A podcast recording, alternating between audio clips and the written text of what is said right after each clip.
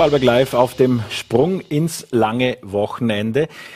Der Begriff Fußsachaffäre muss in Vorarlberg gegebenenfalls, jedenfalls für die nächste Zeit, neu definiert werden. Der Landesrechnungshof kritisiert klar wie selten zuvor illegale Finanzgeschäfte in der Bodenseegemeinde. Die Rechnungshofpräsidentin ist dazu gleich bei uns im Studio. Und der überraschende Rücktritt von FPÖ-Chef Norbert Hofer beschäftigt uns nach wie vor. Die Telefone vieler FPÖ-Funktionäre sind in den vergangenen 24 Stunden äh, heiß gelaufen. Wir ordnen den Rücktritt mit VN-Kommentatorin und Politologin Katrin Steiner-Hämmerle ein und begrüßen bei uns den FPÖ-Mandatar Reinhard Bösch im Studio. Einen schönen guten Abend, Herr Bösch. Guten Abend. Mikrofon bitte. Ähm, wie haben Sie eigentlich vom Rücktritt Norbert Hofers erfahren gestern Abend? Ich habe vom Rücktritt Norbert Hofers über die Medien erfahren, so wie eigentlich ganz Österreich. War das ein bewusst gewählter kleiner Racheakt aus der Reha heraus, das zu diesem unwirtlichen Zeitpunkt zu tun? Das kann ich nicht beurteilen, das müssten Sie Norbert Hofer selber fragen. Äh, für uns alle war das allerdings, das muss ich gestehen, überraschend.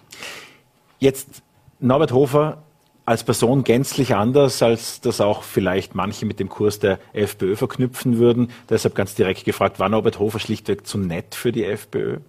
Das glaube ich nicht. Norbert Hofer hat für uns hervorragende Arbeit geleistet. Ich erinnere Sie an den Bundespräsidentenwahlkampf, in dem er ganz hervorragend aufgetreten ist und beinahe die Hälfte der Wähler äh, ganz Österreichs hinter sich versammelt äh, hat. Und diese Leistungen ist, äh, sind weitergegangen im Rahmen seiner Regierungsarbeit, als wir 2017 in die Bundesregierung eingetreten sind. Dort hat er als äh, Infrastruktur, als Verkehrsminister ganz hervorragend gearbeitet. Er war für uns sicherlich über diesen Zeitraum hinweg eine wesentliche Säule unserer freiheitlichen Politik. Wenn man sich die Parteiobleute der FPÖ im Zeitvergleich ansieht, dann gibt es längere Strecken bei wenigen. Äh, Heinz-Christian Strache war eine lange Strecke davon. Norbert Hofer, dem kam nur zwei Jahre zuteil und jetzt wurde er offenbar von Widersachern zermürbt. Jedenfalls ordnen das politische Analysten so ein, wenn man sich dieses Doppelduell oder dieses Duell zwischen Norbert äh, Hofer und Herbert Kickel ansieht. Äh, wieso hat es mit Norbert Hofer, wenn er solche Verdienste für die Partei auch geleistet hat, nicht länger geklappt? Äh, ich glaube, dass wir bei der Konzeption dieser Doppelspitze nicht voraussehen konnten, dass diese beiden Persönlichkeiten nicht harmonieren. Äh, das hat sich dann dramatisch ausgewirkt, weil es hier zu keiner Zusammenarbeit gekommen ist und äh, auch Norbert Hofer im letzten Jahr, in etwa im letzten Jahr, dramatische Lücken in der Führung der Partei aufgewiesen hat. Das muss ich ganz nüchtern sagen und äh, Herbert Kickel im Rahmen der Arbeit im Nationalratsclub diese Lücke gefüllt hat. Welche Lücken meinen Sie da konkret? Dabei geht es vor allem um die Führung der Partei, aber auch um die inhaltliche Positionierung und um, um das Hinaustragen dieser inhaltlichen Positionierung mit der notwendigen Vehemenz. Ist auch etwas die Angriffigkeit einer Oppositionspartei wie der FPÖ verloren gegangen? Die Angriffigkeit ist überhaupt nicht verloren gegangen. Diese Angriffigkeit wurde gelebt im Nationalratsclub und vor allem von dessen äh, Clubobmann äh, Herbert Kickel. Aber Norbert Hofer, so entnehme ich das Ihren Worten, ist zu sanft geworden. Norbert Hofer hat, wie ich schon vorhin gesagt habe, versäumt, in dieser Zeit wirklich markant aufzutreten und die Partei zu führen, inhaltlich und auch personell. Wie sehen Sie die FPÖ nun in Zukunft? Das war ja für viele Mandatare, auch für die Landesorganisationen, äh, oft eine Entscheidung, eher im Team Kickel oder eher im Team Hofer zu sein. Wo sehen Sie jetzt die FPÖ nach vorne gehen? Diese Polarisierung sehe ich überhaupt nicht. Wir haben weiterhin das Ziel, eine rechte, eine rechts der Mitte sich befindliche Oppositionspartei zu sein. Und dieses Ziel werden wir auch mit dem neuen Bundesparteiobmann sicherlich äh, erreichen können. Trauen Sie dem Oberösterreicher Manfred Heimbuchner eine Führungsrolle zu? Dem traue ich selbstverständlich eine Führungsrolle zu. Das heißt, es ist für Herbert Kickel keine Gmate Wiesen, dass er jetzt äh, Obmann wird. Das werden wir sehen. Die Parteigremien tagen zurzeit oder in den nächsten Tagen. Und dann wird man äh, sicherlich Entscheidungen vorbereiten, die wir dann auf einem Bundesparteitag äh, besprechen werden. Haben Sie persönlich zwischen den beiden sich abzeichnenden Kandidaten Heimbuchner, den es zu einem schlechten Zeitpunkt trifft, das muss man sagen, und Kickel, haben Sie da eine persönliche Präferenz? Ich habe überhaupt keine Präferenz. Ich schätze natürlich den Klubermann im Nationalrat sehr, weil ich ihn erlebt habe im, im vergangenen Jahr in seiner politischen Arbeit, in seinem politischen Auftreten. Er hat sicherlich die äh, politisch-inhaltliche Positionierung der FPÖ wesentlich mitgetragen im vergangenen Jahr. Und deshalb ist er natürlich ein bedeutender Mann für uns. Welche Persönlichkeiten aus dem Lager der FPÖ wären Ihrer Ansicht nach für, den, für diese Führungsposition geeignet? Äh, wir können grundsätzlich alle Landesparteiobleute hernehmen, aber mir fallen auch einige Nationalratsabgeordnete ein, die durchaus in der Lage wären, dieses Amt zu übernehmen. Sie sind ja auch Nationalratsabgeordneter, spielen die sich aber nicht auf sich selbst an. Nein. Die Zukunft der FPÖ, heißt das nun Oppositionspolitik auf Jahre, so wie das auch Herbert Kickl mal von der Ausrichtung antönen ließ, oder äh, durch das das Neuwahlgespenst ja immer wieder bemüht wird von unterschiedlichen Seiten, äh, gibt es auch eine Möglichkeit für die FPÖ wieder in die Regierung zurückzukehren? Selbstverständlich. Ich glaube, jede Partei muss immer in die Richtung arbeiten, dass sie in die Regierung kommt, dass sie mitgestalten kann in jedem Land, in jedem Bundesland, aber auch in der Republik.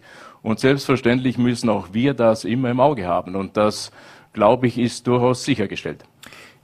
Die FPÖ war in der Regierung mit der ÖVP, mit der türkisen ÖVP von Sebastian Kurz. Ähm, Sie beobachten jetzt die Regierungsarbeit äh, sehr genau in der neuen, nämlich türkis-grünen Regierung. Welche Defizite fallen Ihnen auf? Äh, wir müssen jetzt mittlerweile klar erkennen, dass diese Regierung türkis-grün am seidenen Faden hängt. Wir erleben, dass der grüne Regierungspartner dazu gezwungen ist, alle seine bisherigen politischen Inhalte über Bord zu werfen und dass die Türkisen sich äh, in Korruptionsskandalen verstricken. Und äh, ich denke, dass äh, diese Regierung äh, über den Herbst nur mit Mühe und Not kommen wird und dass wir mit Neuwahlen sicherlich da und dort zu rechnen haben. Viele dieser Postenbesetzungen, die Sie jetzt auch ansprechen, oder dieser Skandale, die auch die Medien derzeit beschäftigen, äh, betreffen ja Zeiträume, in denen die FPÖ auch im Regierungssitz saß. Ist das jetzt nicht einfach, da mit dem Finger auf die jetzige Regierung zu zeigen? Das ist äh, sicherlich nicht einfach, weil wir müssen doch feststellen, dass äh, Heinz-Christian Strache in diesem berühmten Video auf Ibiza über Dinge gesprochen hat, und Dinge in Aussicht gestellt hat, die nie Realität geworden sind. Jetzt erleben wir aber durch die türkisen Regierungsmitglieder die Realisierung aller dieser Dinge, die dort verteufelt worden sind. Die Leistung von Heinz-Christian Strache, wenn Sie ihn gerade nochmal ansprechen, er war doch sehr lange Zeit äh, für die FPÖ das oftmals auch alleinige Gesicht. Wie würden Sie seine Lebensleistung für die FPÖ beurteilen? Bleibt da ein positiver Saldo oder ist er mehr vernichtet worden? Wir müssen Heinz-Christian Strache sicherlich zugute halten, dass er in einer sehr schwierigen Zeit nach der Abspaltung des BZÖ die FPÖ übernommen hat und sie eigentlich wieder Richtung 30 Prozent gebracht hat. Das ist auch das, was ich bei Norbert Hofer durchaus sehr respektieren möchte, dass er nach diesem Skandal von Ibiza, die sich bereit erklärt hat, als Bundesparteiobmann die FPÖ weiterzuführen und äh, diese, äh, diese Lücke, die damals entstanden ist, auszufüllen. Bei Heinz-Christian Strache glaube ich, dass dieser Ibiza-Skandal irgendwann einmal vorbei sein wird. Sie selbst haben zwei Jahre die Vorarlberger FPÖ geführt. Da ist äh, Christoph Bitschi äh, seither Parteiobmann. Ähm, sehen Sie die Vorarlberger Politik der FPÖ auf einem guten Kurs? Die sehe ich auf einem ausgezeichneten Kurs. Inwiefern ist dem Landeshauptmann, der jetzt ja auch in der Pandemie äh, Umfragen zufolge auch wieder leichte Pluspunkte sammeln konnte, beizukommen? Wo sehen Sie Angriffspunkte? Ich glaube, dass wir vor allem mit der türkisen Bundespolitik auch die ÖVP im Lande äh, bekämpfen können. Wir müssen von Wallner verlangen, dass er sich distanziert von allen diesen Machenschaften, die im Rahmen äh, dieser türkisen Regierung äh, jetzt aufgekommen sind. Und das, glaube ich, werden wir tun müssen und das wird Wallner auch erklären müssen. Er war ja diese Woche auch in Wien, wo Sie auch arbeiten, im Gespräch, nämlich offenbar die Süddeutsche Zeitung hat das ziemlich singulär berichtet, solle Kurz nicht mehr tragbar sein, dann könnte Wallner einspringen. Halten Sie das für plausibel? Das weiß ich nicht. Das müssen Sie die ÖVP fragen und den Markus Wallner selber. Gut, dann bedanke ich mich sehr herzlich für Ihren Besuch bei Vorarlberg Live. Ich danke Ihnen. Und wir wollen zu Politologin Katrin Steiner-Hämmerle schalten. Sie ist äh, nicht nur für die VN als Kommentatorin tätig, sondern äh, auch für die kleine Zeitung und ist aber aufgrund ihrer Lehrtätigkeit an der Fachhochschule Klagenfurt wohl gelittene Kommentatorin und Analystin in vielen Medien dieses Landes, Frau Steiner-Hämmerle. Sie haben jetzt gerade eben diesem Interview auch gelauscht einige Aussagen waren dann doch überraschend. Wie ging es Ihnen jetzt beim Zuhören? Naja, der übliche Beginn, kein Parteichef wird so sehr gelobt, als wie am Tag nach seinem Abgang. So hat das Interview definitiv begonnen, aber es sind dann doch sehr deutliche Worte auch gefallen, kritische Worte gegenüber der Performance von Norbert Hofer in den letzten Wochen. Aber was, wo sich äh, Reinhard Bösch eben nicht festgelegt hat, ist auf Namen. Was wären mögliche Alternativen jetzt zu Herbert Kickl? Und eigentlich auch nicht zu Inhalten beziehungsweise zur strategischen Ausrichtung. Er hat gesprochen vor einer Oppositionspartei, aber dann auch gleich wieder relativiert und gesagt, jede Oppositionspartei muss natürlich auch eine Regierungsbeteiligung anstreben. War das tatsächlich die Strategie von Herbert Kickel, Norbert Hofer mit noch so vielen Querschlägen zu zermürben? Das kann ich eigentlich Herbert Kickl nicht unterstellen. Er ist ja doch seit Jahren schon ein der strategische Kopf innerhalb der Freiheitlichen Partei. Also er muss im Grunde wissen, dass er damit seiner Partei nicht unbedingt einen Gefallen tut, nämlich derartige Differenzen an die Öffentlichkeit zu tragen. Noch dazu, wo jetzt die Partei nicht schnell eine Nachfolgelösung präsentieren kann und geein, also Einigkeit auch damit äh, demonstriert.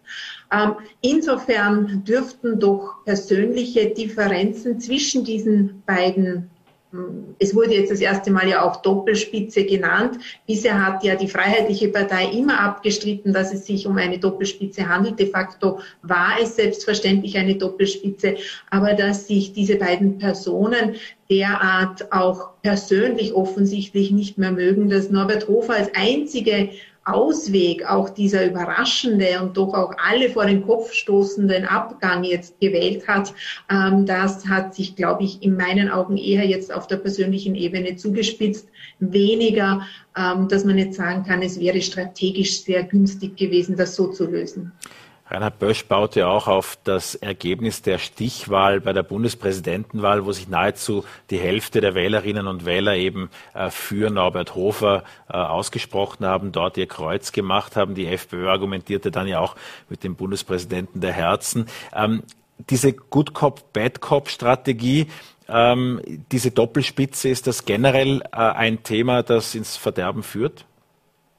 Nein, also es gibt natürlich Parteien, wo das gut funktioniert, zum Beispiel die Grünen in Deutschland, aber es muss einfach die Rollenverteilung klar sein. Beide Personen an der Spitze müssen sich vertrauen und es müssen gewisse Entscheidungen intern getroffen werden und dann auch gemeinsam kommuniziert werden, etwa zum Beispiel, wer ist der bessere Spitzenkandidat. Ähm, das ist hier offensichtlich nicht gelungen und am Ende oder in den letzten Wochen war es ja nicht nur die Frage von einem unterschiedlichen Stil, sondern es war zum Beispiel in der Frage der Mas des Maskentragens im Parlament durchaus auch mit Inhalten, mit unterschiedlichen Inhalten dieser Konflikt sichtbar. Und dann wird es tatsächlich problematisch für eine Partei. Und ich möchte auch noch ergänzen, gerade rechtspopulistische Parteien sind auf eine integrierende Führungspersönlichkeit an der Spitze wahrscheinlich noch mehr angewiesen wie andere Parteien. Norbert Hofer war ja auch die vergangenen Wochen dann auf Reha und hat sich äh, immer mehr auch zurückgezogen. Hätten Sie zum jetzigen Zeitpunkt schon mit dem Rücktritt gerechnet? Nein, das war überraschend und das war auch die Absicht von Norbert Hofer, das sehr überraschend äh, zu kommunizieren, so als letzter Racheakt, der ihm äh, geblieben ist. Aber ich würde Norbert Hofer noch nicht vollständig abschreiben, weil etwas äh, hat aus seiner Sicht vielleicht sogar zum Guten geführt mit, mit dieser Verabschiedung aus der Tagespolitik und auch von der Parteispitze.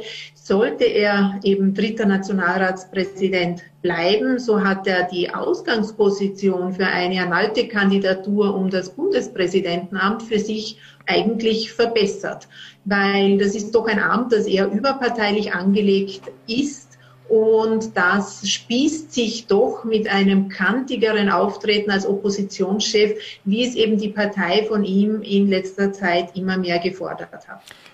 ein, eine interessante Interpretation, nicht deshalb, weil ich sie so exotisch finde, sondern weil sie auch sehr gut zusammenspielt, Frau Steiner-Hämmerle, mit dem, was die ÖVP intern vorbereitet oder auch immer wieder diskutiert, nämlich gegebenenfalls nur dann anzutreten, wenn der jetzige amtierende Bundespräsident van der Bellen nicht mehr äh, antritt, also nur dann einen Kandidaten, eine Kandidatin aufzustellen, wenn sozusagen das Spielfeld wieder offen ist und ansonsten sich zurückzuhalten. Das heißt, äh, Norbert Hofers äh, Tür, äh, die vermeintlich in die Hofburg, nach wie vor nicht geschlossen.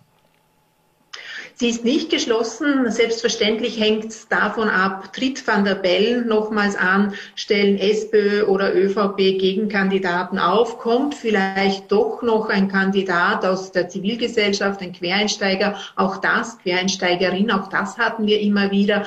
Ähm, dennoch ist er natürlich mit der Partei eng verknüpft auch wenn er sich jetzt äh, im alltäglichen Hickhack etwas fernhalten wird können, ähm, ist er natürlich mit den Entwicklungen in der Partei verknüpft. Also ein harter, fundamental oppositioneller Kickelkurs färbt natürlich auch dann auf den Kandidaten. Aber und, was muss man auch dazu sagen, wer auch immer Parteichef wird jetzt bei der FPÖ, diese Person hat definitiv natürlich ein gewichtiges Wort mitzureden, wer dann auch Kandidat wird um den Bundespräsidenten. Wen sehen Sie denn auf der Spielfläche und wie sicher kann sich Herbert Kickl sein? Also ich würde ihn noch nicht als gesetzt sehen. Es sind doch auch noch mehrere Landesorganisationen unentschlossen oder halten sich zumindest bedeckt. Ähm, es gibt jetzt zwar keinen logischen anderen ähm, Kandidaten, weil die, die über die spekuliert wurde oder die gute Chancen hätten, die haben doch abgewinkt, inklusive Manfred Heimbucher. Er hat auch gesagt, er bleibt in Oberösterreich, beobachtet zwar die Politik in Wien, aber ähm, möchte in der Landespolitik bleiben. Er hat ja auch Wahlen in Kürze zu schlagen. Das ist äh, sehr nachvollziehbar. Aber dennoch glaube ich, dass die Partei sich vielleicht davor schalt, von Herbert Kickl jetzt gekappert zu werden, auch für seine inhaltlich strategische Ausrichtung eben nicht mehr koalitionsfähig äh, gesehen zu werden, nämlich nicht nur von der ÖVP, sondern natürlich auch von anderen Parteien und sich damit doch einen Teil der Spielfläche wegnehmen zu lassen. Aber wie gesagt, noch hat sich niemand aufgedrängt und es wäre für Herbert Kickl natürlich schon ein besonderer Schlag, wenn es eben keine Doppelspitze mehr gibt, sollte er nicht Parteichef werden, sondern wenn er etwa den Clubobmann gar abgeben müsste. Ich denke, das kann sich auch Herbert Kickl dann nicht gefallen lassen. Und das würde bedeuten, diese Partei verliert in kürzester Zeit im Grunde ihr gesamtes Spitzenpersonal. Jetzt ist Norbert Hofer eine der sanfteren Persönlichkeiten jedenfalls, auch äh, eine Person, die, das haben die Bundespräsidentenwahlen gezeigt, weit ins Lager der ÖVP auch äh, Wählerinnen und Wähler ansprechen kann. Äh, braucht die FPÖ jeweils auch solche Persönlichkeiten, um Sebastian Kurz, und das muss ja eigentlich die Hauptaufgabe sein, möglichst viele Stimmen wieder abzujagen. Wie sehen Sie das? Die erste Aufgabe der FPÖ ist es eher, jene Wählerinnen und Wähler wieder zu gewinnen, die zunächst einmal ins Nichtwählerlager gewechselt haben. Das ist durchaus auch ein, über 235.000 hatten ja 2019 zunächst einmal nicht eine andere Partei gewählt, sondern sind einfach zu Hause geblieben. Ähm, diese Personen können natürlich mit einem kantigeren Oppositionskurs vielleicht mobilisiert werden, so wie die Stammwählerschaft und ähm, Wähler zurückzugewinnen von der FPÖ, das halte ich derzeit kaum für möglich, weil was wäre ein Grund, die FPÖ nicht mehr zu wählen? dass etwa diese Skandale, äh, die ja auch schon aufgezählt wurden, aber die sind bei der FPÖ nicht viel geringer. Also hier gibt es kein wesentliches Unterscheidungsmerkmal und bei den wichtigsten Themen ähm, eben wie zum Beispiel Migration, ist auch die inhaltliche, da hat auch die ÖVP eigentlich der FPÖ die Themenführerschaft abgekauft und nur jetzt gegen Corona-Maßnahmen zu sein, das wird wahrscheinlich zum Zeitpunkt der Nationalratswahl, selbst wenn sie vorgezogen wird, nicht mehr das Hauptthema sein der politischen Auseinandersetzung. Ich bedanke mich ganz herzlich für Ihre Einschätzung, für Ihre Analyse. Katrin Steiner-Hämmerle war das. Einen schönen Abend nach Klagenfurt. Vielen Dank für die Einladung. Und bei uns geht's mit der schönen Bodensee-Gemeinde Fußach weiter. Auch das hat direkt oder indirekt mit der FPÖ zu tun, denn vor nicht, gar nicht allzu langer Zeit war da noch ein FPÖ-Bürgermeister und zwar für sehr lange Zeit, für 27 Jahre im Amt. Gemeinsam mit seinem über 40 Jahre in der Gemeinde tätigen Finanzleiter scheint da einiges nicht so gelaufen sein, wie man das landläufig von einer Gemeindeverwaltung erwartet. Und bei uns im Studio ist die Direktorin des Landesrechnungshofs, Brigitte Eckler-Barger. Einen schönen guten Abend. Man Guten muss das so sagen, der neu gewählte Bürgermeister von Fußach, Peter Böhler, hat einen Saustall entgegengenommen und äh, es war der, sein Vorgänger, wenn ich das richtig interpretiere, der eine Sachverhaltsdarstellung kurz vor der Wahl dann eingereicht hat. War das Ihrer Ansicht nach, so wie Sie die Unterlagen kennen, eine Notwehr im letzten Moment? Ich glaube nicht, dass das eine Notwehr war im letzten Moment. Das war, sofern wir das abschätzen können, wirklich der Zeitpunkt, als er zum ersten Mal erfuhr, um welche Auffälligkeiten es bei den Gehaltszahlungen da ging. Jetzt kann man sich natürlich fragen, warum sind die erst zu diesem Zeitpunkt so spät aufgetreten, warum nicht schon viel früher? Für all jene, die diese Geschichte, die heute Vormittag mit ihrer Pressekonferenz öffentlich geworden ist, äh, noch nicht so vertraut sind. Es gab auch Medienberichte über Unwägbarkeiten in Fußach äh, im August des vergangenen Jahres, schon zuvor eben.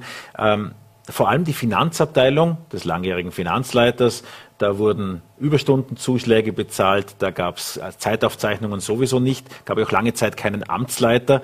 Dann waren da Aktiengeschäfte, äh, die getätigt wurden. Können Sie die Vorwürfe etwas ordnen? Ja.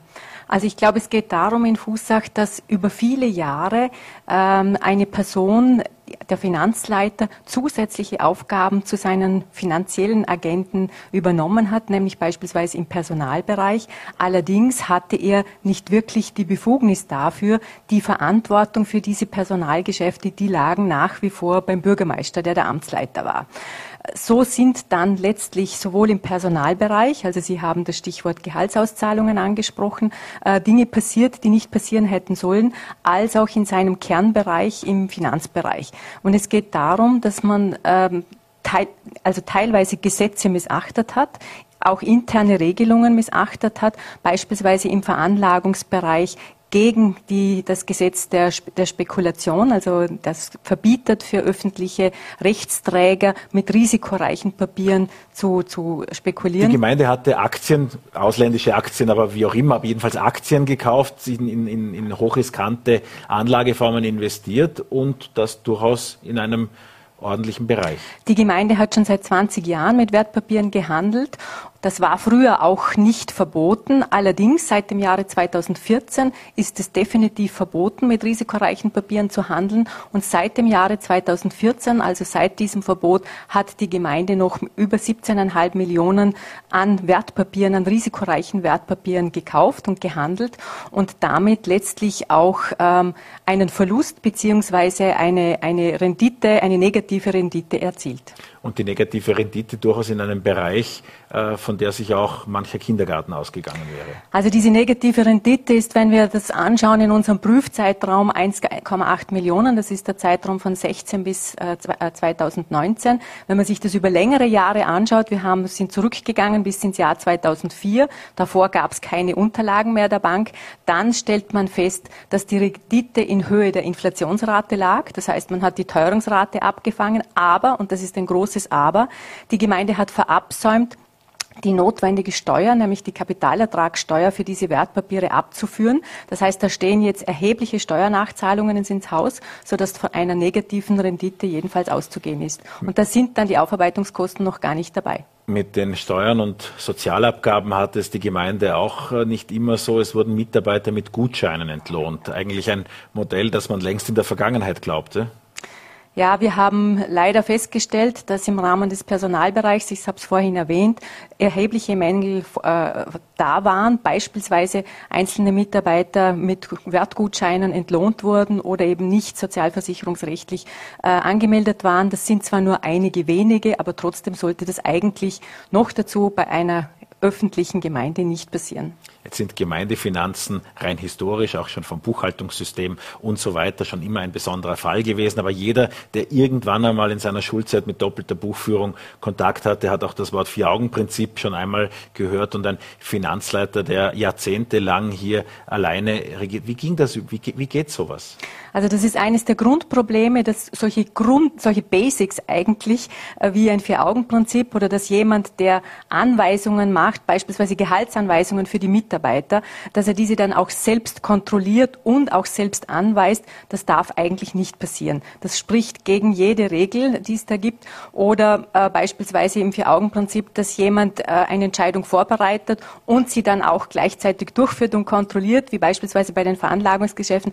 Das darf nicht sein. Passiert ist das deswegen in, in Fußach, weil es teilweise die Regeln nicht gab oder dort, wo es sie gab, wurden sie zum Teil auch bewusst missachtet. Ein Beispiel dafür ist das Online-Banking. Im Online-Banking ist ein Vier-Augen-Prinzip über die Tarncodes eigentlich schon integriert. Das sollte man eigentlich gar nicht missbrauchen können. Aber wenn man natürlich nicht nur die eigenen Tarncodes, sondern auch die der zweiten Person selbst verwendet, dann werden auch solche Systeme umgangen. Wenn Sie jetzt das zusammenfassen, grosso modo, welcher Schaden ist Fußsach, ist den Fußsacherinnen und Fußsachern entstanden? Also finanziell das zu beziffern ist schwer, weil das wie gesagt noch in der Aufarbeitung ist. Aber letztlich geht es darum, dass zumindest der Schaden auch neben dem finanziellen natürlich auch das gewisses Vertrauen ist, das da verloren gegangen ist und natürlich auch äh, die ganze Aufsicht und Kontrolle, die nicht nur beim Bürgermeister, beim Finanzleiter, sondern durchaus auch in der Gemeindevertretung und beim Prüfungsausschuss liegt, ähm, durchaus wieder viel gut gemacht werden muss, um da entsprechende Prüfsysteme auch einzurichten, um entsprechend dazuzuschauen. Das heißt, das Lagebild oder die Prüfungssituation, die Sie jetzt äh, erarbeitet haben und die Sie vorfanden, äh, sind, dass der bisherige Bürgermeister vor allem offenbar seine Kontroll- und äh, Aufsichtspflicht äh, verletzt hat.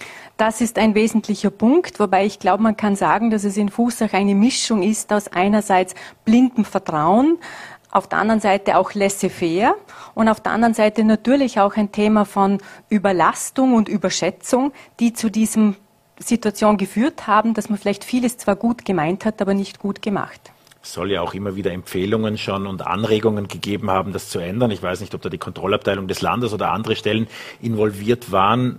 Umgesetzt wurde da herzlich wenig. Also wir haben in einem Bericht der Aufsichtsbehörde, der schon vor, vor über 15 Jahren gemacht wurde, viele Empfehlungen und Hinweise gefunden, beispielsweise keine Einzelzeichnungsberechtigungen zu machen, eben Gehaltszahlungen nicht alleine durchzuführen, sondern dass da jemand durchschaut. Hätte man die wirklich behoben, dann wären wahrscheinlich viele Dinge, die wir heute vorgefunden gefunden haben, nicht passiert. Ich vermute, dass sich auch eine Rechnungshofdirektorin freut, wenn sie Unterlagen in einem Datenraum gut lesbar äh, zur Verfügung gestellt bekommt. Im vorliegenden Fall war das ja nicht so. Das war eine sehr schwierige Datensituation. Einerseits, weil natürlich handelnde Personen nicht mehr da waren und die Unterlagen teilweise nicht in der Gemeinde vorhanden waren.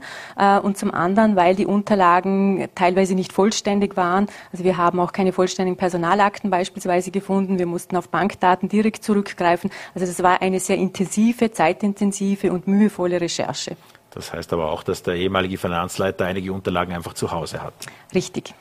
Ähm, Fußach ist eine Gemeinde von 96 in Vorarlberg. 4000 Einwohner ungefähr in Fußach. Wie viele Gemeinden würden Sie gerne prüfen? Wenn man sich wenn man davon ausgeht, dass es eine vernünftige Abdeckung geben soll von der, von der Kontrolle her, dann glaube ich, müssten das deutlich mehr sein. Es ist jetzt so, dass wir zwei bis maximal drei Gemeinden im Jahr prüfen können. Um eine ordentliche Abdeckung zu machen, versuchen wir durchaus auch Querschnittsprüfungen zu machen. Das heißt, mehrere Gemeinden auf eine, zu einem Thema zu untersuchen, was natürlich bedeutet, dass das nicht so umfangreich sein kann äh, von den Themengebieten her. Aber ich glaube, man muss das im Zusammenspiel sehen, was macht macht der Rechnungshof, was macht auch die Aufsichtsbehörde im Land, um dort eine gewisse Abdeckung zu machen. Ich sehe aber jetzt schon, dass es sehr viele Anfragen gibt, sehr viele Wünsche auch gibt, dass wir prüfen und dass uns die Themen lange nicht mehr ausgehen werden. Ein Thema, das den Landesrechnungshof vor acht, neun Jahren sehr beschäftigt hat, war damals die Kompetenzausweitung. Weil dass Sie eine kleine Gemeinde wie Fußach prüfen dürfen, das ist ja noch gar nicht so lange her, das geht erst seit 2013. Ähm, Gibt es weitere Kompetenzen, die der Rechnungshof, der Landesrechnungshof Ihrer Ansicht nach bräuchte? Oder geht es eigentlich in Wahrheit, das war ja auch verklausuliert herauszuhören, eher darum, genügend Ressourcen zu haben, um eine vernünftige Anzahl von Prüffällen durcharbeiten mhm. zu können? Ich glaube, wir sind momentan nicht in der Lage und in der Situation, unsere Prüfkompetenzen noch mehr auszuweiten. Es geht wirklich darum, ähm, die bestehenden Themen, und die geben genügend her, wie man immer wieder sieht, vernünftig in einer ordentlichen Durchdringungsquote zu prüfen. Es hat geschichtlich gesehen beim Landesrechnungshof, den es nun seit ungefähr 20 Jahren gibt, würde seit ich vermuten. 1999. Seit 1999, 22 Jahren, ähm, immer wieder äh, Notwendigkeiten und Stupser gebraucht, die ÖVP auch tatsächlich davon zu überzeugen, dass es ihre Institution braucht. Seit es sie gibt, ähm, sind viele Skandale aufgedeckt worden, viele Unregelmäßigkeiten konnten behoben werden, Steuergeld wird vernünftiger eingesetzt. Wenn Sie sich unter den anderen Landesrechnungshofdirektoren in Österreich besprechen, auch die Bevölkerungsschlüssel vergleichen, sind Sie vernünftig äh, bestückt in Sachen Personal oder ginge da ein bisschen was? Ich glaube, da spielt das Vorarlberger Mentalität. Wir sind sparsam. Wir machen das auch mit weniger Ressourcen eine große Rolle, wie in vielen anderen Bereichen auch. Äh, wird bei uns die Effizienz sehr groß geschrieben und wir sind sicher, der, also wir sind definitiv der kleinste äh, Landesrechnungshof. Wir sind aber auch in anderen Bereichen diejenigen, die mit am wenigsten Ressourcen auskommen und das ist auch die Devise dahingehen. Aber ich glaube, diese Fragen, die müsste man an anderer Stelle stellen. Wir müssen uns nach der Decke strecken mit dem, was wir an vorhandenen an Ressourcen haben. Da bemühen wir uns, soweit es geht. Und natürlich, mehr Ressourcen heißt auch intensivere Prüfungsmöglichkeiten, ähm, ähm, breitere Prüfungsmöglichkeiten. Äh, ich glaube, gerade im Gemeindebereich äh, ist es wichtig, dass wir weiter am Ball bleiben. Und natürlich bedeutet mehr an Personal auch eine höhere Durchdringung im Gemeindeprüfungsbereich bevor Sie diesen spektakulären Prüfungsbericht über eine so kleine Gemeinde fertiggestellt haben, hätten Sie geglaubt, dass sowas mitten in Vorarlberg im Superländle möglich ist? Also wir waren erstaunt äh, und auch entsetzt. Wir hatten die Gemeinde ja im Jahre 2019 für das Jahr 2020 auf unseren Prüfplan gesetzt. Unser Prüfplan wird immer risikoorientiert und ich sage ganz ehrlich, das Risiko, das wir in Fußach gesehen haben, waren eigentlich die Fremdwährungskredite. Das war eigentlich der Grund, warum wir Fußach auf, die, auf, die, auf unseren Prüfplan gesetzt haben und weniger jetzt wegen dem Thema Veranlagungen. Das haben wir erst im Laufe der Prüfung erkannt, was da wirklich dahinter steckt. Wird Fußach diese Nachzahlungen auch äh, diese Verluste hinnehmen können? Oder sehen Sie, das Rechnungswesen muss ja neu aufgestellt werden, steht auch im Bericht, sehen Sie die Gemeinde da insgesamt instabil? Fußak hat eine Situation, dass sie nach wie vor finanziell sehr gut aufgestellt ist. Also die werden das jedenfalls äh, meistern können. Äh, davon gehe ich, davon gehe ich aus. Äh, Fußach muss sich insgesamt auch finanziell neu aufstellen, denn wir hatten ja ein eine, eine, eine Änderung im Rechnungswesen. Äh, das betrifft natürlich auch Fußsach. Und ein Thema, was natürlich auch dazu gespielt hat, ist einfach, dass diese Änderung, diese technische Änderung in Fußsach sehr spät durchgeführt wurde. Die bewirkt aber natürlich auch mehr an Transparenz.